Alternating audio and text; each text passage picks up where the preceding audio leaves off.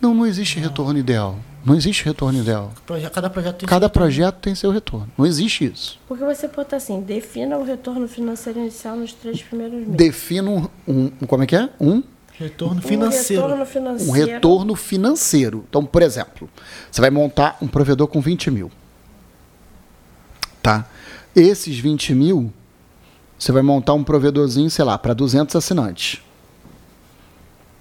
Vou botar aqui, 200 assinantes. Aí, nesses 200 assinantes, 200 assinantes,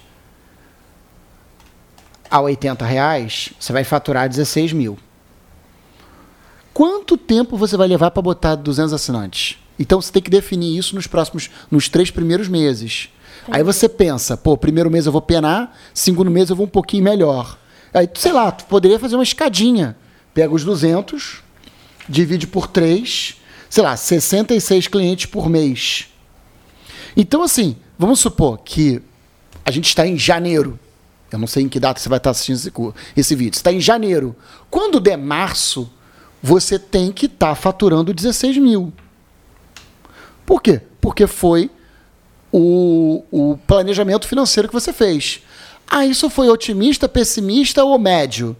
Depende. Então você tem que fazer os três cenários. Na fibra, entre 3 e 9.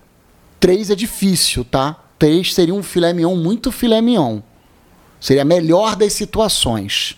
Mas é difícil você encontrar a melhor das situações porque você teria que ter muitos fatores envolvidos. Fatores positivos. Um lugar que não tem internet nenhuma, onde todo mundo queira pagar e vai pagar bem. Aí talvez vai dar essa taxa, essa- esse prazo de retorno. Só que eu digo o seguinte: 3 a 9 meses. Se bateu 9 meses o dinheiro não voltou, o cara fez merda.